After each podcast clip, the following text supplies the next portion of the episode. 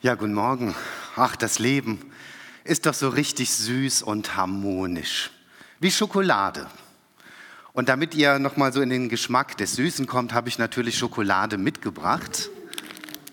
Also jeder darf sich mindestens eins, wer gerne möchte, auch zwei nehmen und es einfach weitergeben, weil das Leben ist einfach süß.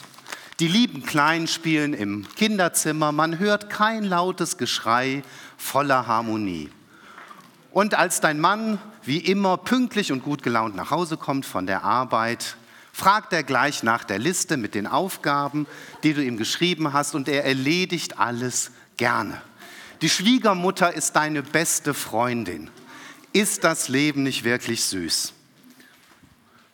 Und natürlich in der Nachbarschaft. Da kommt dieser nette Herr zwei Häuser weiter, mal wieder mit selbstgebackenem Kuchen, sagt ein Hallo, fragt, ob er noch mit anpacken kann bei der Gartenarbeit am Wochenende.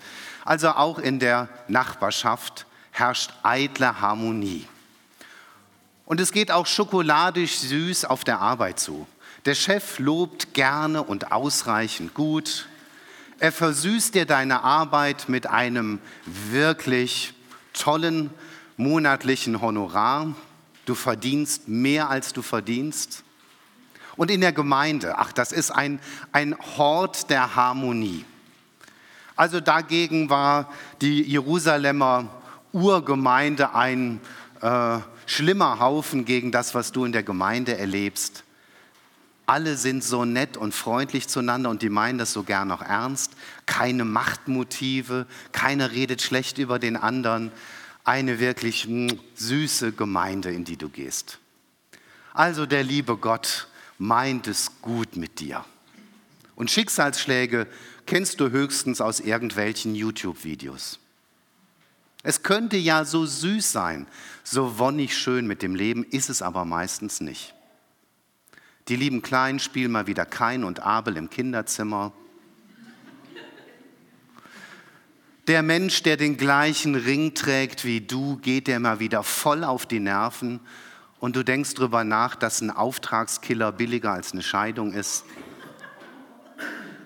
Das Schwiegermuttermonster hat sich mal wieder angekündigt und die ist noch keine fünf Minuten da. Du könntest an die Decke gehen, weil sie dich so mit ihren spitzen Bemerkungen verletzt. Und der Herr Saubermann in der Nachbarschaft, zwei Häuser weiter, mal wieder dieser mahnende, strafende Blick. Diese Woche müsste auch mal wieder gekehrt werden. Auf der Arbeit werden Ellenbogen benötigt. Und ich hatte das wirklich getroffen.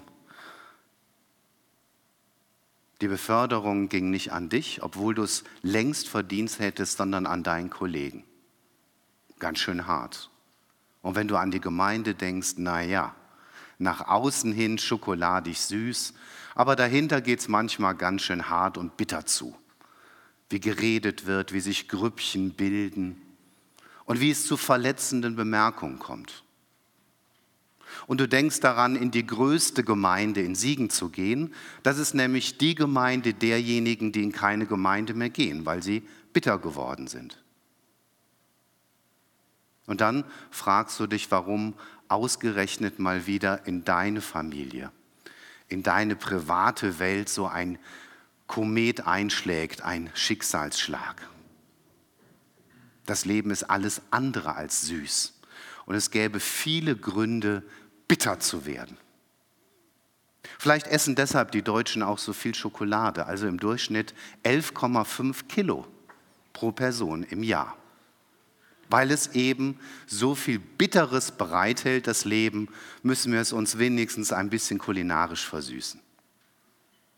Und es ist interessant, ich weiß nicht, ob ihr wisst, wie Schokolade hergestellt wird. Also die Kakaobohnen werden geröstet, gemahlen, dann werden sie erhitzt zu einer Kakaomasse und diese Masse, die ist noch nicht genießbar, weil die trägt ganz viele Bitterstoffe in sich.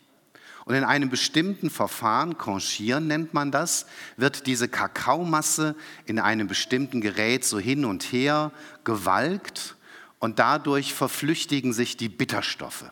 Und je länger dieser Vorgang andauert, umso süßer wird die Schokolade. Und irgendwie scheint es viel mit uns zu tun zu haben, weil sich ja auch bei uns obwohl es eigentlich so süß sein könnte, auch viele Bitterstoffe im Alltag ansammeln. Dann nämlich, wenn wir gekränkt werden, verletzt werden, übervorteilt, wenn es irgendwie ungerecht zugeht, wenn die Liebe auf der Strecke bleibt, dann bilden sich auch hier in unserem Inneren, im Denken und im Fühlen Bitterstoffe. Wäre toll, wenn es da auch so ein Verfahren gäbe, das uns davon befreit. Es gibt drei Bereiche, in denen wir tatsächlich gekränkt und verletzt werden können und wo wir in der Gefahr stehen, Bitterkeit anzusammeln. Ich habe euch das mal so hier in einer Skizze kurz aufgemalt. Der erste Bereich ist der unseres Besitzes. Wenn das einer angreift, kann das schon mal sehr bitter machen. Wie viele haben so bittere Erbschaftsstreitigkeiten erlebt? Und seitdem reden die Brüder kein Wort mehr miteinander. Das kann auch schon bitter sein, wenn einer mein Fahrrad klaut oder bei mir einbricht. Da sind wir verwundbar. Und Menschen werden bitter und sei es nur, weil sie nicht verdienen, was sie verdienen. Der zweite Bereich ist der unserer Würde. Da, wo ich in meinem Selbstwert getroffen werde. Als Kind hat das jeder schon mal erlebt. Man wurde gehänselt wegen irgendetwas und das saß dann tief. Da kann man bitter werden.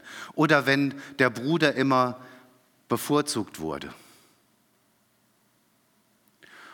Oder wenn jemand nicht würdevoll mit mir umgeht, mich, mich missbraucht, übervorteilt und ich werde bitter. Und natürlich dieser dritte Bereich der zwischenmenschlicher Beziehungen aller Art. Auch da sind wir ja sehr verwundbar, weil empfindlich. Wer von einem anderen Menschen verlassen wurde, neigte zuerst mal bitter zu sein. Warum? Wer gekränkt wurde, verletzt wurde, richtet Mauern um sein Herz. Das soll mir nicht wieder passieren. viele Möglichkeiten, wie wir auch in Beziehungen verletzt werden und da diese Bitterstoffe entstehen. Wenn das passiert, und das passiert jedem von uns zu bestimmten Zeiten, dann finden wir uns erstmal in einem Gefängnis wieder. Man könnte das auch das Opfergefängnis nennen. Erstmal bin ich Opfer, wenn mir jemand Leid zufügt ein anderer Mensch, der Chef, das Leben oder vielleicht sogar Gott. Und als Opfer sitze ich in einer Gefängniszelle sozusagen aus den Mauern von Wut. Wie konnte derjenige mir das antun? Traurigkeit, da ist was verloren gegangen. Minderwertigkeit, Mensch, wenn mit mir doch alles in Ordnung wäre, würden andere doch auch anders mit mir umgehen. Und es sammelt sich die Bitterkeit. Und erstmal ist es völlig in Ordnung, wenn mir etwas widerfährt, was ich mir nicht gewünscht habe. Was mich ereilt, bin ich Opfer. Da ist etwas mit mir passiert, was Schlimmes, was Schmerzliches, was Kränkendes. Aber es bleibt die Herausforderung, nicht in diesem Gefängnis zu bleiben, weil wer auf Dauer in diesem Gefängnis bleibt, wird körperlich und seelisch krank bitter. Und wer auf Dauer hier drin stecken bleibt, erstarrt in seinem Leben, wird im wahrsten Sinne des Wortes ungenießbar wegen der Bitterkeit hier drin. Deshalb ist es entscheidend wichtig, wenn ich Opfer werde eines anderen Menschen von Umständen oder gar Schicksalsschlägen, dass ich nicht hier drin bleibe, sondern sozusagen einen Weg rausfinde raus aus der Opferrolle. Und da hat mich eine Begebenheit sehr nachdenklich gemacht, von der Johannes erzählt. Steht im Johannesevangelium Kapitel 5. Ich lese euch die gleich einmal vor und möchte die gerne so unter dem Blickwinkel von Bitterkeit, aber auch von Befreiung aus dem Opfergefängnis auslegen. Johannes 5 von Vers 1 bis Vers 9. Einige Zeit später war ein Fest der Juden und Jesus ging hinauf nach Jerusalem. In Jerusalem gibt es beim Schaftor einen Teich, zu dem fünf Säulenhallen gehören. Dieser Teich heißt auf Hebräisch Bethesda. In diesen Hallen lagen viele Kranke, darunter Blinde, Lahme und Verkrüppelte. Dort lag auch ein Mann, der schon 38 Jahre krank war. Als Jesus ihn dort liegen sah und erkannte, dass er schon lange krank war, fragte er ihn, willst du gesund werden? Der Kranke antwortete, Herr, ich habe keinen Menschen, der mich, sobald das Wasser aufwallt, in den Teich trägt. Während ich mich hinschleppe, steigt schon ein anderer vor mir hinein. Da sagte Jesus zu ihm, Steh auf, nimm deine Bahre und geh. Sofort wurde der Mann gesund, nahm seine Bahre und ging. 38 Jahre liegt der Kranke da in den Hallen des Teiches Bethesda. Und ich stelle mir so das Krankenhaus zur damaligen Zeit ein bisschen heftiger vor als hier die Klinik Jungstilling. Leid sammelt sich da an. Ich kann mir auch vorstellen, dass viele der Kranken bitter geworden sind mit den Jahren. Er hier hat keinen Menschen mehr, der ihm hilft. Das kann bitter machen, wenn sich andere zurückziehen und einen zurücklassen.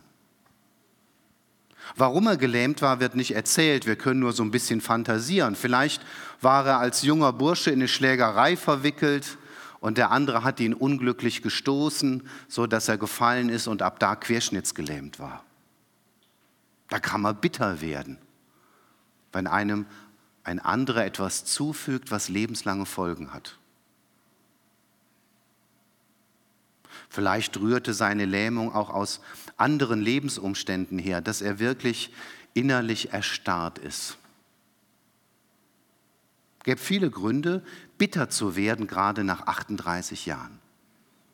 Und manchmal so in seelsorglichen oder therapeutischen Gesprächen ähm, erfahre ich ja von den Geschichten und auch von dem, was schon lange zurückliegt und was in seiner Bitterkeit bis heute nachwirkt.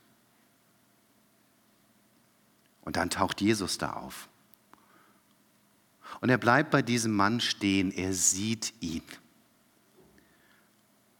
Und es ist sehr tröstlich, dass Jesus nicht nur unsere Schokoladenseite sieht, sondern ich glaube, dass er auch diese bittere Seite sieht. Und dann stellt er diesem Gelähmten eine irgendwie blöde Frage, willst du gesund werden? Na klar will er doch gesund werden. Also einer, der blind ist, der will sehend werden. Einer, der nicht laufen kann, will laufen können. Blöde Frage, Jesus. Oder vielleicht doch nicht, weil Jesus bezieht diesen Gelähmten durch seine Frage in den Heilungsprozess mit ein. Er macht das nicht einfach nur für ihn, über ihn hinweg, sondern er holt ihn mit ins Boot. Auf diese Frage, willst du gesund werden, antwortet der dann nicht, ja, Jesus. Ja, klar, Jesus. Am liebsten sofort, Jesus. Mach, Jesus. Ich glaub dir, Jesus. Sondern er stimmt so die Melodie des Selbstmitleidigen an. Opferrolle. Ach Herr, immer wenn dieses Wasser im Teich sich bewegt, und es war wohl so, dass die Legende sagte, ein Engel hätte dieses Wasser bewegt und wer als erstes in das Wasser kam, der wurde geheilt.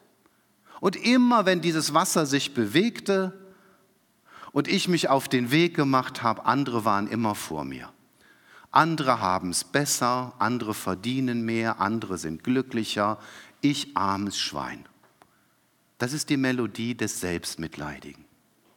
Und dazu noch keinen Menschen, ach Jesus, wenn du wüsstest, was ich schon alles mitgemacht habe. Bitterkeit. Ach, bleib mir doch mit den Männern vom Leib, mit denen will ich nichts mehr zu tun haben. Ach, ich werde mich nie wieder an eine Frau binden. Ich habe die Schnauze so voll. In eine Gemeinde gehen. Du, was ich da erlebt habe in der Gemeinde, in der ich von klein auf gewesen bin, bleib mir damit bloß weg. Aber Jesus möchte nicht, dass wir in diesem Gefängnis bleiben, weil er weiß, das macht uns krank, das lähmt unser Leben, innerlich und äußerlich. Und er sagt diesem Gelähmten drei kurze Dinge. Steh auf, nimm deine Bahre, dein Bett und geh. Und das sind für mich auch so ein bisschen Metaphern für das, was uns helfen kann, wenn uns etwas widerfährt, was uns sehr kränkt und möglicherweise bitter macht. Steh auf, sagt Jesus ihm. Das heißt, komm in Bewegung, tu etwas.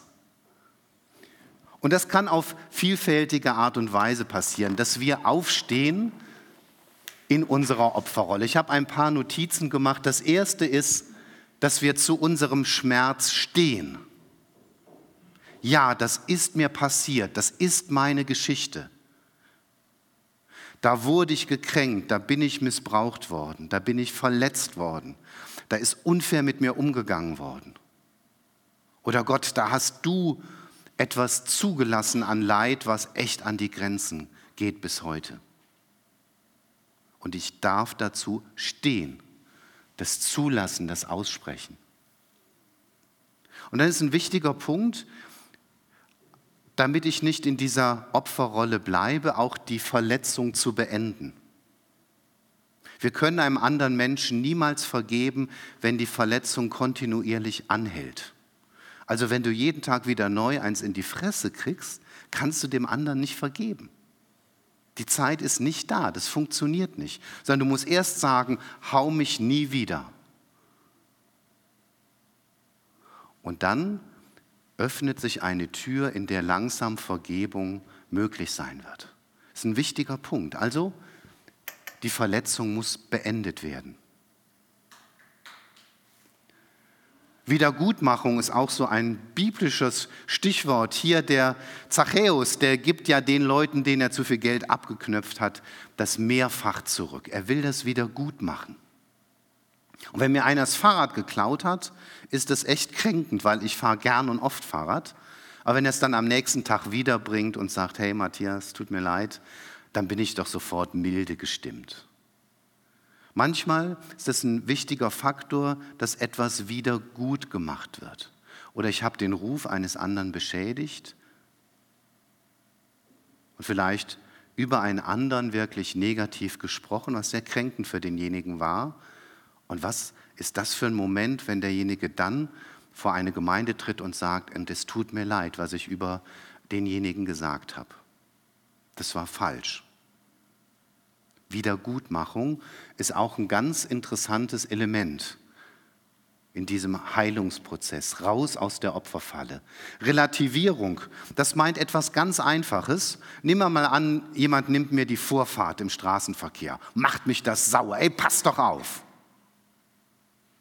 Aber wenn ich dann mal kurz überlege, wie oft habe ich schon Fahrfehler begangen und anderen vielleicht die Vorfahrt genommen, stimmt mich das milder. Das nennt man Relativierung. Das heißt, all das, was ich schuldig geblieben bin, wo ich verletzend war, setze ich in Relation zu dem, was ich gerade erlebt habe.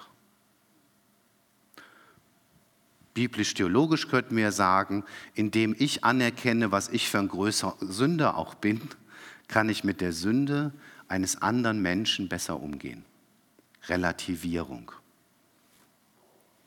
Ein weitere, weiterer Punkt ist die Rache delegieren. Auch da werde ich aktiv, indem ich sage, Jesus, du kennst meine Rachegedanken, ich würde dem am liebsten wer weiß was machen oder lass Feuer auf den fallen. Aber ich gebe es an dich ab. Ich bin nicht befugt, Gericht zu sprechen über den anderen, sondern ich gebe das an dich ab, weil du bist ein gerechter Richter. Das nennt man Delegation und das wirkt auch sehr befreiend, das entlastet. Und ihr merkt, ich kann irgendwie etwas tun. Ich bleibe nicht da drin gefangen in der Opferrolle. Ich stehe auf wie der Gelähmte.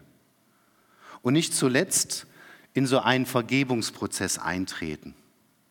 Das alles können Schritte sein in so einem Vergebungsprozess, aber Vergebung bedeutet ja letztlich, ich gebe es aus der Hand, was du mir zugefügt hast. Ich trage es nicht mehr nach. Und es kann ungeheuer befreiend sein, mich davon zu lösen. Weil Nachtragen kostet ja Kraft. Nachtragen macht auf Dauer bitter. Und deshalb ganz wichtig auch in partnerschaftlichen Beziehungen, tragt einander nicht lange die Dinge nach. Gebt es aus der Hand. Und nicht du hast ja vor drei Jahren, ja, aber du vor vier Jahren. Ach, hast du schon vergessen, was vor fünf Jahren war? Es nicht mehr vorbringen, es weggeben, vergeben im Namen von Jesus. Also aufstehen, das heißt irgendwie rauskommen aus dieser Opferrolle. Je schwerwiegender allerdings die Verletzung, umso länger ist auch dieser Weg und umso mehr Zeit braucht es. Und manchmal kann es eine Minutengeschichte sein nicht darin gefangen bleiben, weil dann wird das Leben bitter und wir verbittern. 38 Jahre liegt der Gelähmte da und heute ist der Tag, an dem Jesus ihm sagt, steh auf, komm auf die Beine. Und dann sagt er ihm ja, nimm deine Bahre oder nimm dein Bett. Ist auch so eine schöne Metapher für seine Lebensgeschichte, für diese 38 Jahre hier im Krankenhaus vor den Toren Jerusalems. Da hat er drauf gelegen. Damit ist seine Geschichte verbunden. Und ich glaube, Jesus will damit auch ausdrücken, diese Geschichte gehört zu dir. Er muss die Ware, Ware nicht in den nächsten Müllcontainer schmeißen, sondern die darf er mitnehmen. Das gehört zu dir dazu. Das ist deine Geschichte. Oder wenn wir verletzt wurden, das sind deine Narben. Die musst du nicht kosmetisch überschminken, sondern die darfst du zeigen, die gehören zu dir dazu. Und das ist ein ganz wichtiger Punkt, so erwachsen und reif zu werden, dass ich meine Geschichte, auch mit diesen Wunden und Verwundungen, dass ich die bejahe und akzeptiere und die mitnehme. Das gehört zu mir dazu. Ich brauche das nicht leugnen, verdrängen. Ich nehme das an. Und das sagt Jesus diesem Gelähmten. Das gehört zu dir dazu. Jetzt beginnt ein neuer Abschnitt. Du kommst wieder auf die Beine. Aber das, was war, nimm mit. Und er sagt ihm, geh. Jetzt wag wirklich Schritte ins Leben. Und ganz ehrlich, manchmal ist es einfacher, in der Opferrolle zu bleiben, ne? weil dann kann man allen die Schuld geben dem Wetter, der Politik, dem Ehepartner, den Eltern, den Frommen oder letztlich sogar Gott. Und solange ich anderen die Schuld geben kann, brauche ich mich ja nicht in Bewegung setzen. Kann ich mir selber leid tun. Das hat auch was. Und deshalb sagt Jesus ihm, geh, mach dich auf auf einen neuen Weg, sei unterwegs geh. Und wir müssen uns klar machen, wenn Jesus die Leute geheilt hat, dann äh, ging das erstmal nach, oh, jetzt die Schokoladen- und Sonnenseite des Lebens entdecken. Nee, die wurden mit neuen Problemen konfrontiert. Nicht mehr im Krankenhaus leben zu können, nicht mehr auf Almosen angewiesen zu sein, bedeutet ja selber Geld zu verdienen, was zu tun. Der Blinde, der auf einmal sehen konnte, musste von was anderem leben als vom Betteln. Also, da kam wirklich Bewegung ins Leben rein. Jesus hat den, die er geheilt hat, ganz schön viel zugemutet. Aber dieser Weg, auch wenn er uns was zumutet, ist viel befreiender und besser, als in der Bitterkeit oder im Selbstmitleid verhaftet bleiben. Geh. Und das sagt Jesus ja auch an anderen Stellen, wenn es um Verletzung geht. Wenn du merkst, dass ein anderer dich verletzt hat, sagt Jesus, geh. Geh zu demjenigen hin und klär das. Und wenn dir Verletzungen vor Augen sind, die dich bitter gemacht haben oder im Moment noch so in dir was aufwühlen und oh, du merkst, kann ich gar nicht so loslassen, sagt Jesus dir, dann geh zu dem hin, wenn du das kannst, wenn die Möglichkeit besteht und spricht es an. Geh, setz dich in Bewegung. Das ist der Weg der Versöhnung. Und umgekehrt sagt Jesus, und wenn du selber merkst, dass du einen anderen verletzt hast, warte nicht, bis der kommt und dir das sagt, sondern wenn du das merkst, geh, setz dich in Bewegung und bitte um Verzeihung, Vergebung. Sag, dass es dir leid tut. Frag, ob du das wieder gut machen kannst. Söhne dich aus. Geh. Und insofern ist die Begegnung mit Jesus immer eine Begegnung, die in uns etwas in Bewegung setzt. Und wenn vergleichbar mit den Kakaobohnen durch das Conchieren die Bitterstoffe in uns hochkommen und sich verflüchtigen. Ich glaube, das passiert in dem Leben mit Jesus. Dann kommt wieder neue Bitterkeit rein. Wir werden eben verletzt oder verletzen. Aber dann nimmt Jesus uns wieder sozusagen in die Mangel, in seiner Nähe und wir merken, wir können mit den Bitterstoffen umgehen, sie loswerden, indem wir Verantwortung übernehmen für uns, indem wir unsere Geschichte akzeptieren und mitnehmen und indem wir Schritte gehen auf andere zu. Und Jesus geht mit. Ich möchte mit einem kurzen Gebet schließen. Jesus, du machst auch heute Halt in unseren Wohnungen und Häusern.